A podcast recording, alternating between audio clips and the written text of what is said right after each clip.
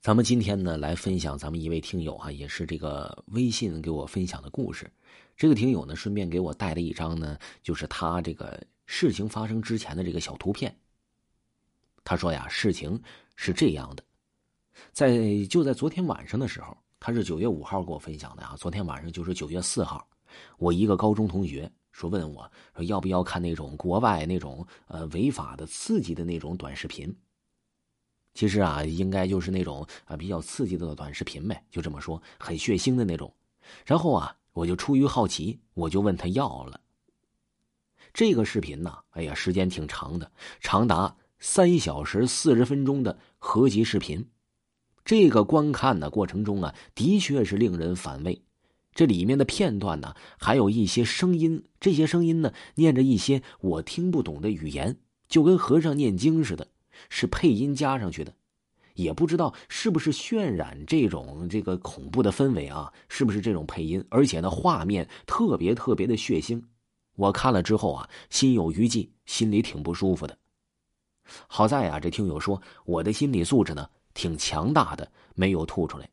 但是呢，我的室友说呀，我看完之后呢，我就把隔夜饭吐出来了，是真难受啊。晚上呢也没睡好觉，就感觉呀，这身边就像是有人似的。当时也不知道我这哥们儿是是骗我的呀，还是说怎么的。一般呐，我这人呢胆子都挺大的，呃，看着这些事儿啊，也都是不了了之，也都不当回事儿。这个听友说呀，我看完这个小短片，看完了也凌晨两点多了。之后呢，看完这个影片之后呢，我就什么都没想，我就倒头就睡了。听友说呀，本来我每天呢都有听维华讲故事，哎，睡觉的习惯就是听我讲故事。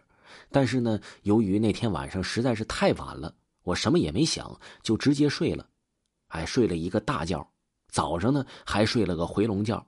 但是那天晚上做没做梦啊？我是真有点忘了。反正这一宿啊，应该就是相安无事。我早上醒来的时候都已经十一点了。我打算呢，下午去做一个核酸。这医院离我家也挺远的，刚好我朋友也要去。我跟我朋友，我俩一下午就骑着小电驴，嗡嗡嗡就出发了。我俩呢也就吃了个饭，寻思着头发也长了，就顺便去一家叫做卡诗的店，哎，剪了个头发。这剪完头发呀，做完核酸呢，哎，已经挺晚了。吃完饭都已经九点多了，月亮挂在天上了。我骑着电驴，载着我朋友在国道上面走着。这国道啊，哎，一般呢，这个道路可能都不是特别好。完了之后呢，还没有高速路那么通畅，而且呢，还没有路灯，显得也是阴森森的。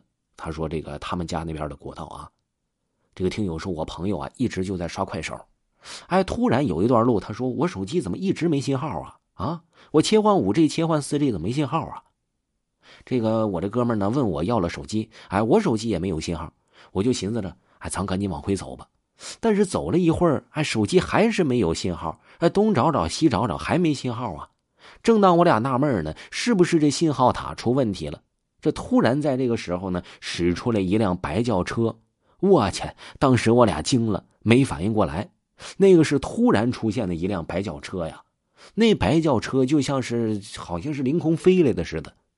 当时我们俩惊了，就没反应过来呗，就出车祸了。所幸。我们俩伤的并不严重，不然呢，哎，咱也说不到这个故事了呗。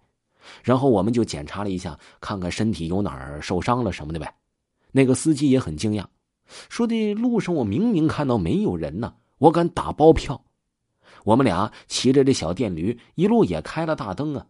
这司机在国道上肯定也开大灯了，也都这么晚了。之后呢，这个交警哎就来了，到交通局我们就办理了手续。司机带我们俩呢去了医院拍了一下片子，我们俩拍完之后也没有什么大碍，就又回到了交通局处理结了案。然后我们俩在警局门口懵逼了一会儿呢，就从这个车从另一条路走回了家。这个听友说呀，自从这个撞完事儿之后啊，就感觉这心里总是有点不舒服、毛毛的。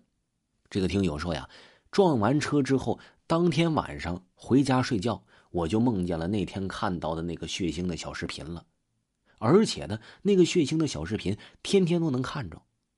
在这突然期间呢，我好像隐隐约约的记得，我看的这个小视频也出现过一些白色车辆和小电摩发生过撞击的事情。哎，这个事情好像就和我那天好像是对在一起了。我当时觉得好像不是巧合，应该就是冥冥之中在暗示我出现了这件事情。听众朋友，听友分享的故事就给您讲完了。